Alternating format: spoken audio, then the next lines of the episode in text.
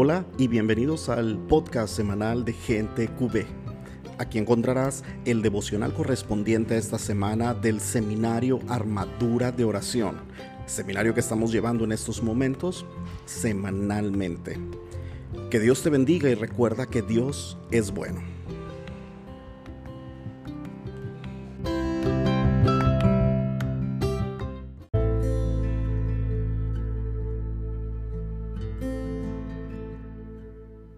Seminario de Armadura de Oración.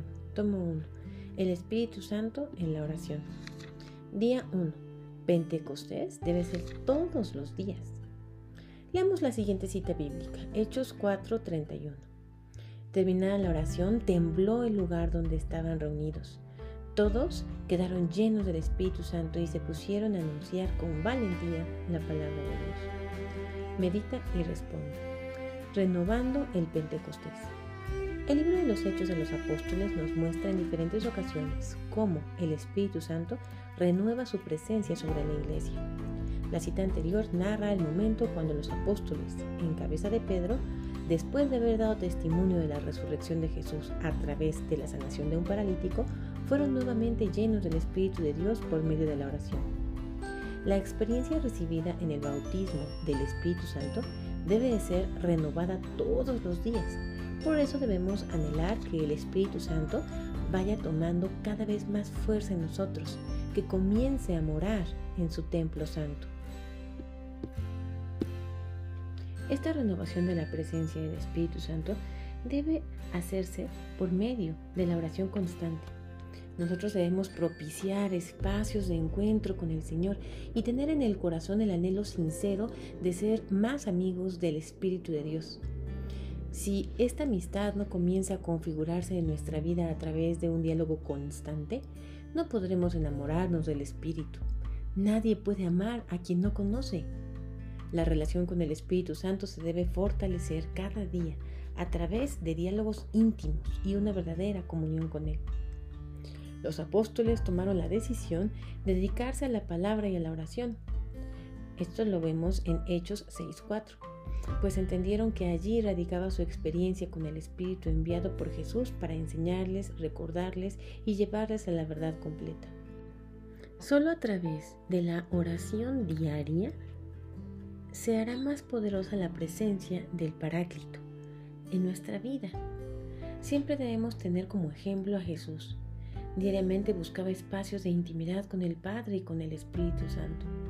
En Marcos 1.35 leemos, de madrugada, cuando todavía estaba muy oscuro, Jesús se levantó, salió y se fue a un lugar, solitario. Allí se puso a orar. ¿Hasta dónde quieres llegar en tu caminar con Dios? Este es momento de ponerle pausa al podcast, pensarlo, meditarlo y escribirlo. Derramaré mi espíritu sobre toda carne. En Joel 2.28 leemos. Esto es lo que ha de suceder después. Yo derramaré mi espíritu sobre cualquier mortal. Joel profetiza el deseo que había en el corazón de Dios por derramar su espíritu, lo cual se cumple el día de Pentecostés con los apóstoles y se repite diariamente con todos aquellos que se apropian de esta promesa en su corazón, creyendo que se cumplirá en su vida. Dios desea que todos los hombres y mujeres reciban su Espíritu Santo para que sean transformados en imagen de Cristo. En la cita bíblica anterior está plasmado que dicha promesa es para todo aquel que la quiera recibir, hombre, mujer, niño, adolescente, rico o pobre. El Señor no discrimina a nadie. Él quiere que todos se salven y lleguen a conocerlo de verdad. Primera carta de Timoteo, capítulo 2, versículo 4. Esta buena nueva es fundamental para convencernos del amor del Padre. Tristemente existen muchos católicos que no conocen esta hermosísima realidad de la llenura del Espíritu Santo y no entienden su importancia, por lo que no se abren a su acción. Otros sienten temor y piensan que abrirle las puertas del corazón a Dios traerá como consecuencia exigencias insoportables. Hay quienes se sienten indignos y piensan que sus pecados son más grandes que la misericordia de Dios o que la vida en Dios es solo para los que han consagrado su vida a su servicio, como los obispos, sacerdotes, diáconos o religiosos o religiosas. También existen personas que piensan que la vida en Dios es para aquellos que nunca han cometido errores o pecados. Esta es una estrategia del maligno para engañar al pueblo hacer que los bautizados sigan esclavos del pecado y sometidos a la voluntad del enemigo que de las almas. La palabra nos enseña una realidad completamente diferente. El Padre ha decidido derramar su Espíritu Santo sobre todo ser humano sin hacer distinción alguna. El deseo más profundo de su corazón es que recuperemos la comunión que se había perdido por causa del pecado, lo que ocasionó que el cielo se cerrara sobre la humanidad limitando el Espíritu Santo solo para unos pocos. En el Antiguo Testamento se evidencia que solo algunos hombres elegidos por Dios recibieron el Espíritu del Señor, pues todavía no habíamos recibido la salvación en Jesús. En ese tiempo se comienza a configurar el plan de Dios a través de algunos hechos particulares. Vamos a leer el libro de Números, capítulo 11, versículos 26 y 29. Dos hombres habían quedado en el campamento. El primero se llamaba Eldad y el otro Medad.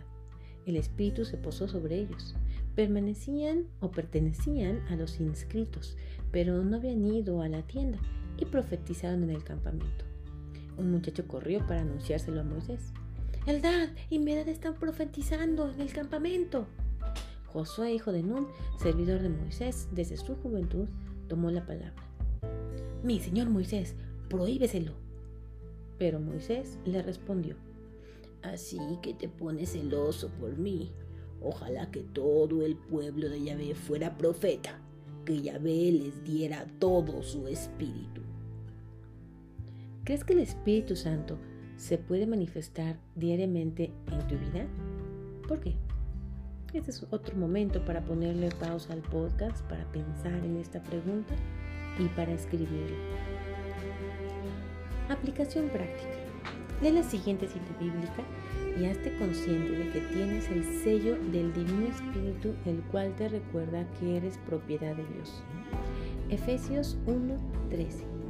También ustedes al escuchar la palabra de la verdad, el Evangelio que los salva, creyeron en él, quedando sellados con el Espíritu Santo prometido. Oración. Padre bueno, tú me has prometido el Espíritu Santo Hoy quiero que su presencia se haga más real en mi vida durante todos los días. Hazme consciente de la necesidad que tengo de ser lleno de tu espíritu.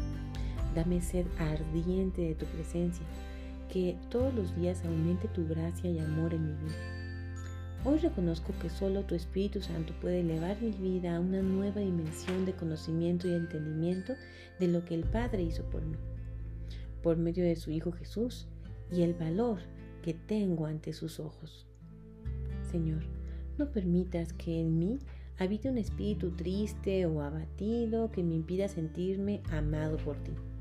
Hazme comprender que nuestro Padre ha querido derramar su Santo Espíritu, no por mis méritos, sino por su amor.